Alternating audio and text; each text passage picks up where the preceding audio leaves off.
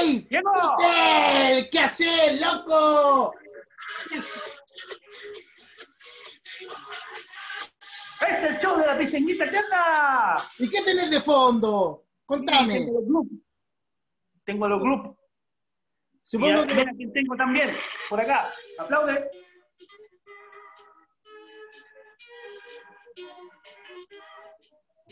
Imagínate a Mirko bailando esto.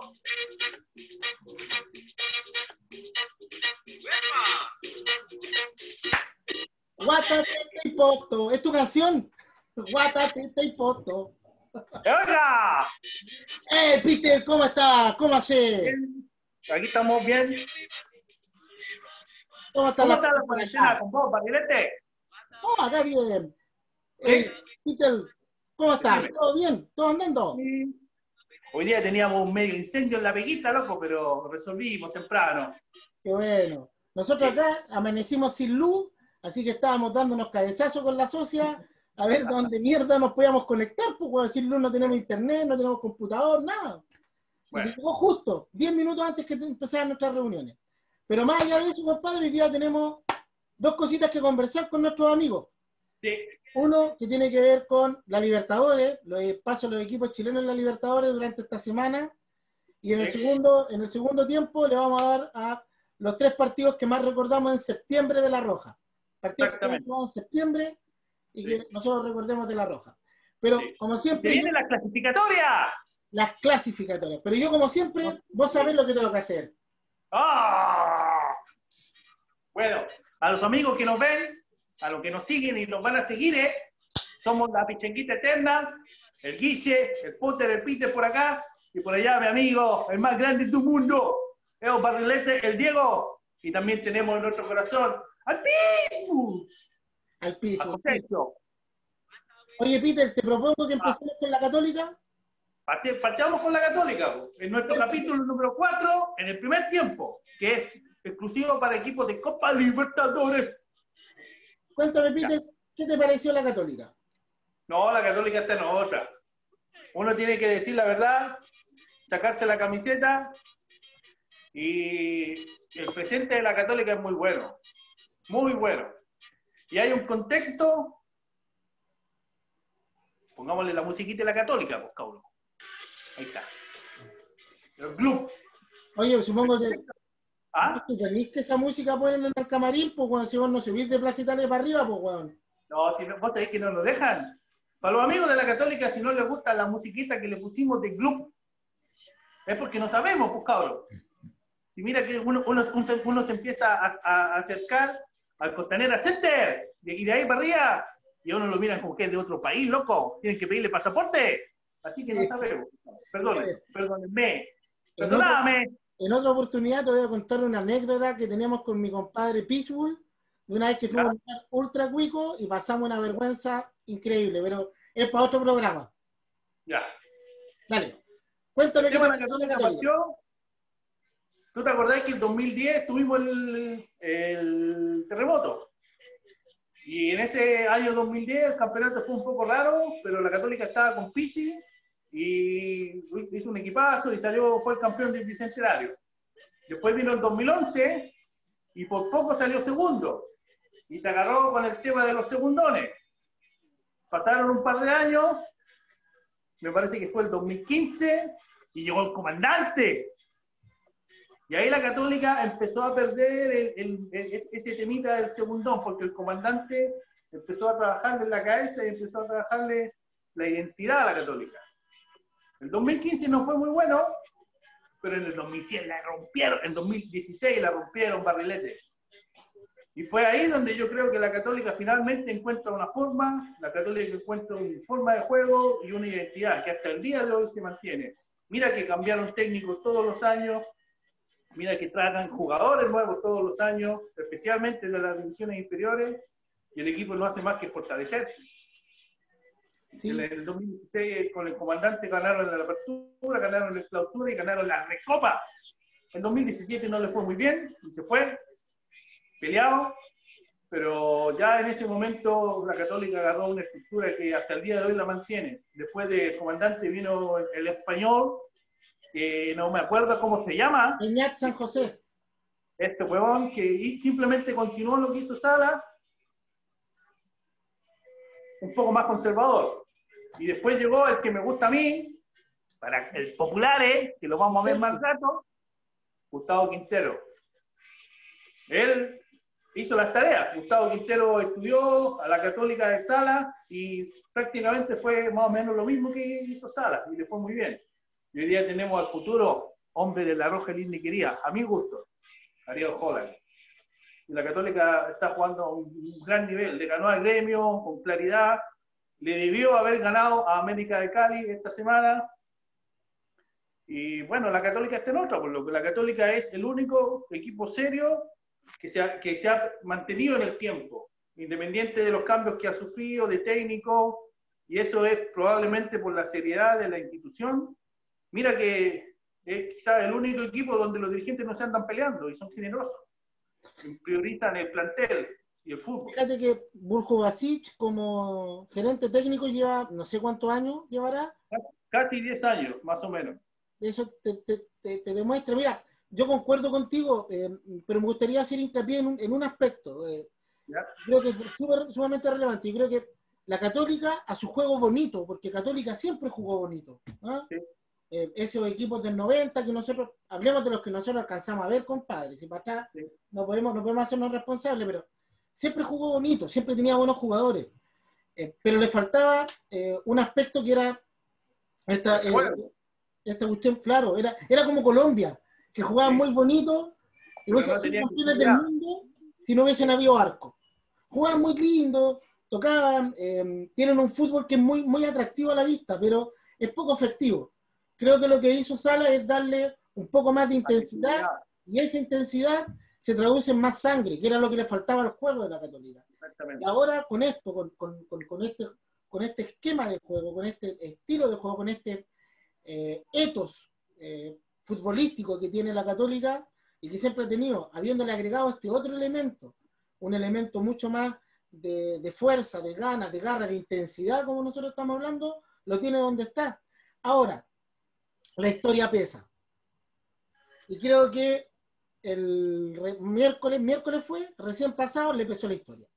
Le pesó este tema de ser segundón, de ser de, de la chaucha para el peso, pero creo que está en transición, así como nos pasó a nosotros, a Chile, que hubieron muchos años de pasar de perdedor a pasar de ganador, hubieron muchas cosas que tuvieron que pasar en ese, en ese tránsito. Y creo que la Católica lo está pasando, esto va a ser un aprendizaje, y no lo dudo que va a ser así, porque lo ha demostrado en su política institucional y también lo ha demostrado en, cómo juega. Eh, realmente el único equipo de Chile que, puede, que podemos decir que em, podría, por juego, pasar a la segunda fase. Y fíjate lo injusto que, o, lo lindo, no lo injusto, lo lindo que es el fútbol, que nuestro colocolito, loco, que está pedido, weón, pedido. No te adelantes. No, pero que está pedido, pedido, pedido, me faltan P para decir lo pedido que está. Pero puede clasificar, ¿eh? Clasificar y la Católica. Sí, ¿no? Em, un, y creo que lo que hace la Católica también, eh, futbolísticamente, tiene que ser observado por Reinaldo, por Reinaldo Rueda. Ahí hay jugadores, Pinares a mí me gusta cómo juega, me gusta mucho cómo juega. Eh, tú estabas hablando del César Pinares que Mario Sala dejó ir, gratis. Oye, que nos equivocamos ahí, Peter. Nos equivocamos. El comandante no tiene ni una. Bueno, Similar con la Católica, che. Eh, César Pinares, eh, me gusta mucho cómo juega. Creo que la, la Católica recuperó su, su, nivel. El Chapa Fonsalía también. Eh, paró. Y también lo dejamos ir, ¿eh? No sigas torturándome. no, pero es que hay que decir la verdad, pues la Católica es el gran equipo institucional, deportivo del fútbol chileno. Es cuestión de que mire, cada vez que necesitan un jugador, a excepción de uno o dos piezas en, el equipo, van a las inferiores, y el Catuto Rebolleo, está los volantes. Mira que eh, un central extraordinario, de nivel maripán, también de la Católica, y así, la Católica siempre ha tenido una buena estructura, pero con la agresividad y la intensidad que le agregó Mario Sala lo puso al nivel de los 10, no, no de los 10, de los 15 mejores de Sudamérica, yo creo. Y que debería estar cada otro año metiéndose en segunda fase de Copa Libertadores o Copa Sudamericana. Fácil. Totalmente. Desgraciadamente este año le tocó un, grupo terrible, porque le tocó el Inter y el gremio de Porto Alegre y los, y los colombianos que no tienen poca platita, loco. Pero bueno, esa es la católica. ¿Pasemos a llorar? No, pero antes de eh, ponernos a llorar, yo quiero que recordemos a Mirko, loco. ¿Me dejas recordar a Mirko? Yo te dejo, Peter.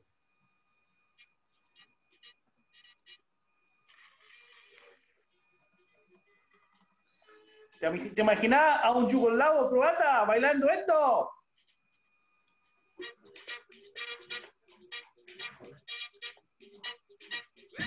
¡Uepa!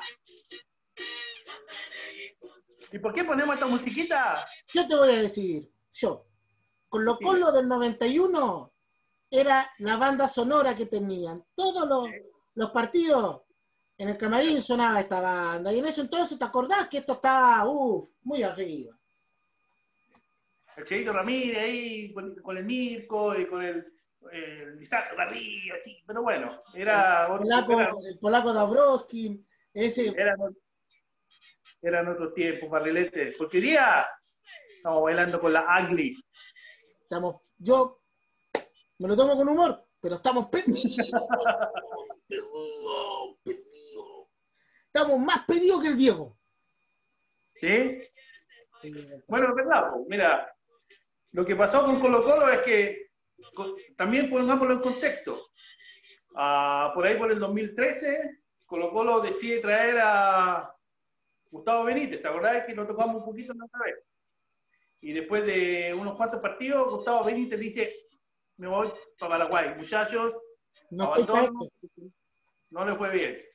Y Tuto Tapia aparece a salvar el bote. Y en ese momento lo que le faltaba a Colo Colo y que Tuto Tapia reconoció es que le faltaban hombres grandes.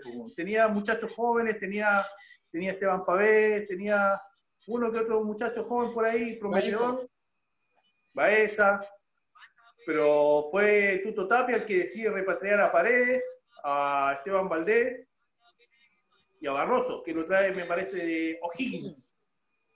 Y en ese momento, como ya dijimos la otra vez, era un muy buen equipo. Pasó el tiempo, llega Guedes, me parece que el 2017, y le va más o menos bien, pero ya uno podía ver así de Calmado, dijiste dijiste Guede, déjame abrir la ventana para que salga el humo. Yo pensé que ibas a, traer la ruda, loco. Traeme la ruda. Puedo abrir la ventana y dejaste pasado a humo, weón. Ya, dale, dale. Bueno, llegó Guede y, y, Guede, al igual que el, el, enano, el enano de la Roja Linda quería, vio que se venía la noche. ¿Y qué es lo que hizo? Formar de aquí para afuera, dijo. Chao, pescado, se fue Guedes. ¿Y quién más vino, quién vino una vez más a salvar el bote? El Tuto Tapia. Pero ya estamos hablando de la segunda parte del Tuto Tapia, el 2018. Y fue en el 2018 que el Tuto Tapia se hizo con la estrella número 32. Acuérdate que Guedes perdió con el Delfín por Copa Libertadores. Y todos los gorilas de la U con el Delfín y el estadio. Oh, oh, oh, y fue la misma Copa Libertadores que después Tito Tapia nos llevó a octavos de final y nos dieron un baile con el cuarto. Cuarto. cuarto de final. Cuarto. de final. Se eliminó al Corinthians. qué loco. ¿Ah? Se eliminó a Corinthians. Sí. No, claro, pasamos por el Corinthians, pero después vino Filipao y nos hizo la 40 y 15 en, en Santiago y en Brasil. Nos, nos dijo, este es un equipo serio, muchachiños y Filipao nos sacó a bailar. Eh. Eso ya mostraba, ok, se viene la noche, se viene la noche. Pero pasó que llegó el comandante. Oye, que le teníamos fe, con Chetumare, guatón, ¿te acordáis? E, eso es, es una de las cuestiones que hay que decir la verdad. Yo era un comandantito. Yo también le tenía más fe que la chucha, loco. ¿Te acordáis que conversábamos por el grupo? Y puta que le teníamos fe al weón, y de hecho lo estábamos viendo ya para la roja, ¿no? Y toda la weá, que el comandante, que este es el equipo, ¿cachai? Porque además había una identificación entre el comandante, su esquema de juego y el eto futbolístico del Colo Colo, y al final, ¿qué pasó? Bueno, el comandante le fue bien en la sub-20. Antes de la sub-20 tenía un equipo en Santiago. En la segunda. Barnechea, Hizo los Barnechea, después la sub-20 y después Guachipato. Y se veía bien, tenía consistencia, uno en distintos equipos, iba creciendo el hombre. Entonces uno tenía. Y de, Espina lo fue a buscar, ¿eh? el amigo Marcelo, mi amigo personal Marcelo, fue a buscar al comandante, le dijo, venite. El comandante se vino. Y la tarea que tenía el comandante de parte de Marcelo Espina era rejuvenecer el equipo. En otras palabras, echarle a los cabrones. Y el comandante siguió en esa tarea. Empezó el comandante su contrato en enero del 2019 y ya en julio del 2019 pega la corta la primera cabeza, loco. Y cuando corta esa primera cabeza, deja en evidencia la descomposición del camarín. ¿Qué cabeza cortó? Decime. Orión. Sí. Orión, y con Orión nos fuimos a la vez. Después de esa weá, Colo Colo se vino con, con el italiano en un franco de deterioro. Fue ahí cuando Colo Colo deja en evidencia la descomposición que tenía en el camarín, porque no solamente se le da palco a un hombre que acaba de renunciar porque no quería ser parte del plantel, sino que además cuando él se va, van a la conferencia de prensa y lo aplauden de pie cuando se termina, está Paredes, no nos olvidemos, está Valdivia, estaba Carmona, eh, también estaba Isaurralde, Mouche y Barroso. ¿Ah? Mouche también estaba. Sí, y Barroso. Entonces, vemos que bueno, ya, ya sabíamos ya, pero ahí no, no es más que una declaración de, de, intenciones de que estamos acá los cabrones y vamos a, dar, vamos a darte pelea, pues, Y desgraciadamente los cabrones ganaron. Y colocó los entró en un estado de descomposición aún mayor. ¿Sabéis qué, Peter? Yo ¿Eh? quiero analizar la cancha, ¿no? Porque la cancha, para la cancha tenemos toda la gente que sale en la tele, nosotros mismos lo podemos hacer, pero creo que eso es redundar sobre eh, un aspecto que es eh, archiconocido. Lo que tú dijiste es un aspecto, es una dimensión histórica, ya hiciste un recorrido histórico. Yo te propongo una mirada diferente, Peter. Dale. Te propongo analizar lo que pasa eh, con Colo Colo en relación a lo que nos pasa como sociedad. ¿Ya?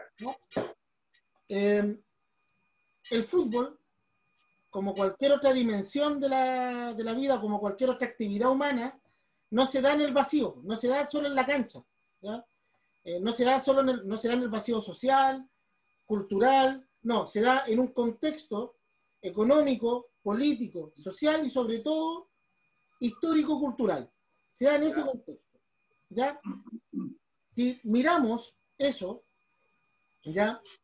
Eh, podemos ver que el equipo que mejor refleja o que mejor toma el pulso a lo que va pasando en nuestra sociedad y que mejor refleja em, tanto eh, en su forma de jugar como en su política, en su micropolítica, eh, es Colo Colo. Lo que, el que mejor refleja el estado de la sociedad es Colo Colo. Lo que mejor, el equipo que, que, si tú querés tomar una muestra, ya, por así decir, de, cualquier cosa que está pasando en la sociedad, mira al Colo Colo. Y vaya a darte cuenta que es lo que está pasando en la sociedad. Em, em, entonces, el Colo Colo nos capa a cinco, seis, cuatro, cinco cosas que eh, son eh, sumamente decidoras de nuestra, de nuestra cultura nuestra cultura chilena y que me atrevería a decir nuestra cultura, cultura latinoamericana en los últimos 30 años, por lo menos. Y lo primero es que eh, nuestra cultura chilena se basa en lo estético, en la imagen. La imagen por sobre cualquier cosa. Esto, ¿eh? lo que yo porto, lo que yo tengo. Eh, y en la estética, es solamente estética, pero sin ética, sin nada detrás. Es como, es como cuando tú le sacáis el bling bling al reggaetonero y ¿qué le queda? Nada, nada. Esa figura, eso es eh, un aspecto cultural, ¿ya? Está ahí, está en nuestra, en las diferentes esferas de la vida y se ve sumamente reflejado en, nuestra sociedad. ¿ya? Em, en nuestra cultura, eh, en, el modelo económico, político, capitalista, se pide que todos los ciudadanos seamos competitivos. ¿ya? Y eso de por sí ya era malo. Pero en los últimos 20 años degradó en una weá que es peor, Peter, pasamos de ser competitivos a ser los winners. A querer ganar a cualquier costo. Pase lo que pase, compadre, tenéis que ganar. ¿ya? Y el ganar, ¿cachai? Bajo cualquier método, bajo cualquier cosa, em, no es tan solo por ganar, sino que es evitar perder. ¿Cachai? Es más importante no perder incluso que ganar. Y eso lo asocio a lo que pasa también en donde estamos en una sociedad que evita el dolor, evita el perder, porque el perder provoca dolor. Y olvidamos que el dolor tiene, tiene una función evolutiva y de aprendizaje. ¿Cuándo aprendiste a no meter los dedos en el enchufe, weón? Cuando te quemaste, pues, cuando te quemaste con el... Exactamente. Hay, hay, hay, hay... Guarelo decía la otra vez, en, en relación a Colo Colo, Primero, Colo Colo fue con el Tito Tapia, un equipo que ganaba, pero no importaba cómo. Y desgraciadamente eso produjo, produjo un proceso de descomposición que nos trajo a un equipo que hoy día no le importa, no le importa perder, loco. Es lo más terrible. Yo no, me acuerdo. Mira, esto todavía no lo llevo al Colo Colo, estoy hablando de nuestra sociedad en general. Después tenemos otro aspecto, otra dimensión, otro, em, otro componente identitario cultural que podríamos denominar como la cultura de la inmediatez. Queremos todo ahora, o todo para ayer. Entonces, no hay posibilidades de trabajo, de mirada a largo plazo, de planificación, de proyección. No, compadre. Aquí las weas son aquí y ahora. Hay que resolver esto aquí y ahora. Y por último, otro aspecto que aquí no voy a hablar de temas políticos, partidista, voy a hablar de política, ¿ya? Como, como, como gran contexto.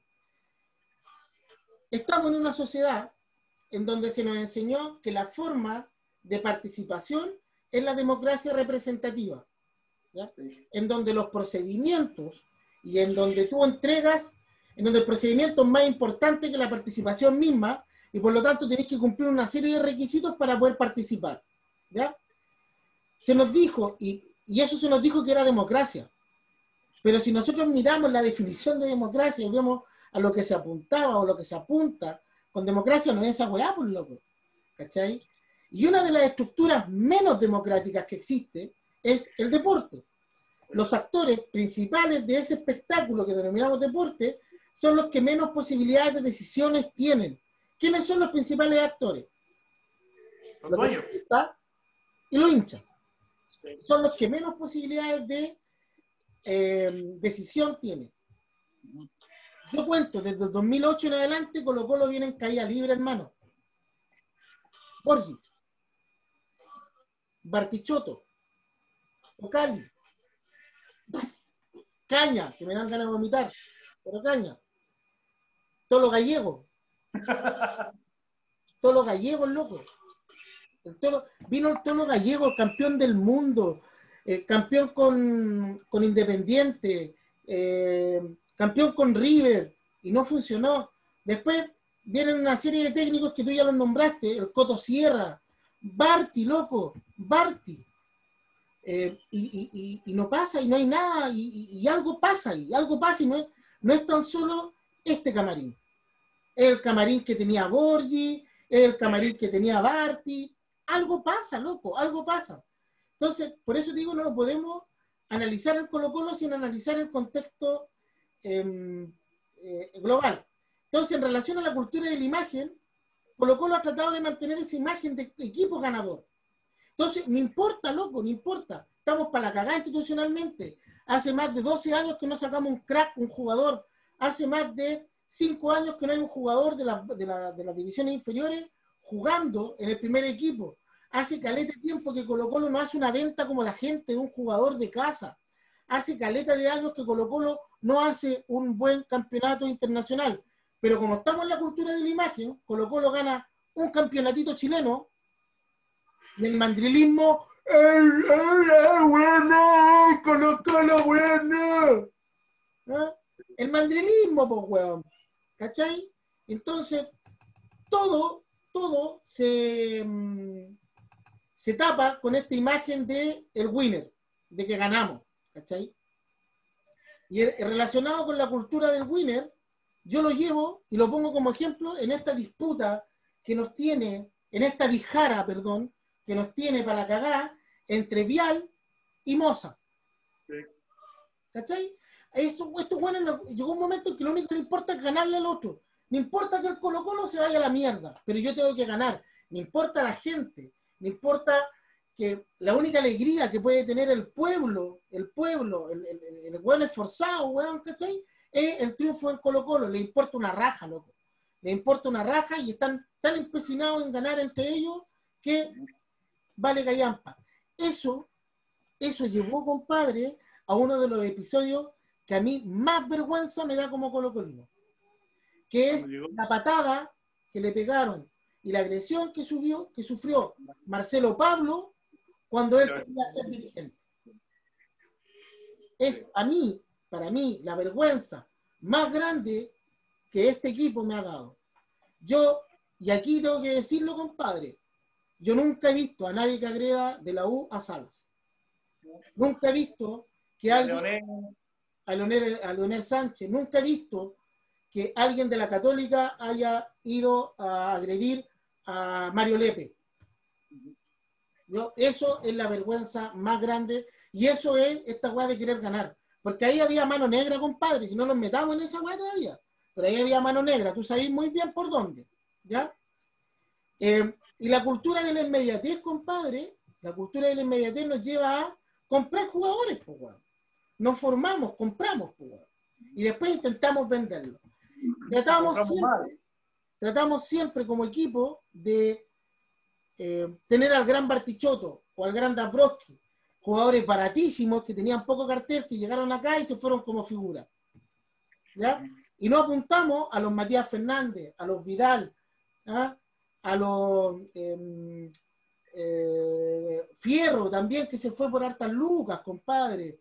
Em, no apuntamos a eso. Estoy hablando de los jugadores de los últimos años, pero Jaime Pizarro, Raúl Ormeño, el, el hijo de Raúl Ormeño también, loco, no apuntamos a eso. Apuntamos a los Bartichotos, que Tú sabés lo que yo amo a Bartichotto, pero me refiero a la figura, no a la persona. Apuntamos al loro morón, ¿cachai? A encontrar un jugador baratito, que tenga poco cartel y que acá del palo al gato y lo vendemos rápido. La cultura es la inmediatez, por mano. ¿Cachai? Todo esto, todo esto nos lleva a em, un caldo cultivo que implica que tenemos cabros de 19 años, 20 años, que hacen un par de goles y ya se creen figuras. Eh, juegan en el Colo Colo y creen que ya lo hicieron. Eh, y que al primer gol besan la camiseta y toda la weá, y después, loco, eh, hay que abrir, weón, todo el estadio, weón, y por esa weá Santiago está con tantos smog, pues, weón. Si jugador que llega al Colo Colo vende humo, pues, weón. ¿Cachai? Parecen chimenea, pues. ¿Cachai? Entonces, tenía esa weá. Están más preocupados, weón, del bling bling, del auto, weón, que de la gloria. Yo me acuerdo voy a citar a Diego. En algún momento Diego en un programa del Kike Wolf dijo que uno cuando juega fútbol busca la gloria, loco. Eh, y yo no sé si te, yo sé que a ti te pasó, pero incluso jugando pichanga entre nosotros, que somos amigos, ¿cómo nos dábamos, po, weón? Porque uno no quería perder. La pichanguita eterna. La pichanguita eterna, po. ¿Cachai? Y estos locos como que perdieron eh, esa weá, po. ¿Cachai? Em, y esto no se resuelve de manera espontánea, no se resuelve con un cambio de técnico, no se resuelve solo cambiando algunas cosas del, del fútbol. Yo, esto se va a resolver cuando las generaciones que ahora están pujando, los cabros de menos de 20 años, lleguen al poder. Lleguen al poder en la política, lleguen al poder en lo deportivo y lleguen a ser formadores de futuras generaciones. Yo, eso es. A lo mejor me fui por otro lado, pero que, no, está bien. Sí. Eh, entender que lo que le pasa a Colo Colo es reflejo de una sociedad. Sí. No, como tú dices, hoy día Chile se está, acá en Gringolandia usan la expresión de melting pot, que es básicamente la olla a presión, que es cuando muchos ingredientes, muchos distintos componentes se mezclan y tú puedes tener una mezcla homogénea y, te da buenos resultados. O puedes tener una mezcla que no funciona y es un desastre. Entonces, yo, entiendo a la distancia, quiero entender que, y, y, lo que nos muestra Colo Colo es la transición que Chile está viviendo. Hay una transición de líderes que ya no lideran nada, pero sin embargo están en una posición específica e intentan empujar el país hacia donde ha sido empujado por los últimos 50 años y existe una nueva generación de gente como tú y como gente más joven que nosotros que entiende que es, es, posible y es necesario hacer de Chile un país diferente, un país con otros valores y con otros códigos, entre personas y entre organizaciones, en trabajo, empresa, todo eso, y como país. Y por eso la constitución y una nueva constitución es tan importante. Pero acompañado de eso, una cultura de solidaridad, de empatía, de inteligencia emocional o inteligencia social, relacionarnos y ser empático con quien está al lado. Y eso, desgraciadamente, Compadre, no eso, que tú señalas, eso que tú señalas es lo que pasa en el colo ahora. Entonces, no es una weá deportiva nomás, loco, es una weá que es más amplia, ¿cachai? Entendiendo que el fútbol no es tan solo la cancha, sino que pasa afuera. Y lo, de la cancha ya lo tenemos claro. Jugadores malos, weón, ¿para qué estamos con weas malos? Si son malos los weones, pues weón. ¿Cachai? Den, dennos, de verdad, dirigentes del Colo Colo, dennos al Potel y a mí dos meses, manténganlo entrenando dos meses y en dos meses estamos para la alta competencia. Y sacamos, sacamos al Valencia, yo dejo en la, banca al Valencia y vos dejáis en la banca a César Fuente. Y estamos. ¿Cachai? Y hacemos ahí la, la, dupla, loco, del hachazo y el talento.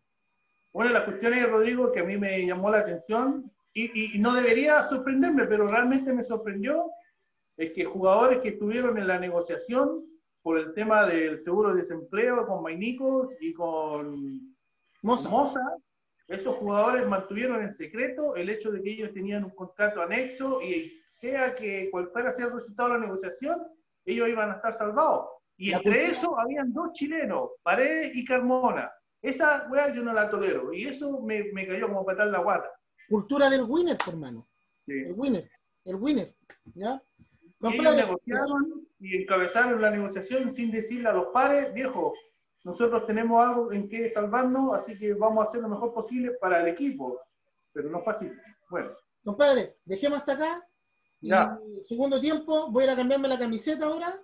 Y nos metemos con la roja linda y querida. Con la roja linda y querida para cambiar un poco el ambiente porque quede más bajoneado que el abuelo de Heidi cuando se fue Heidi.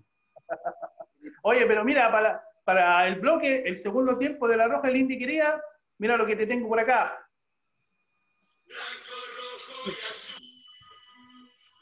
Y una estrella en la cara, donde quiera yo voy, con la cara.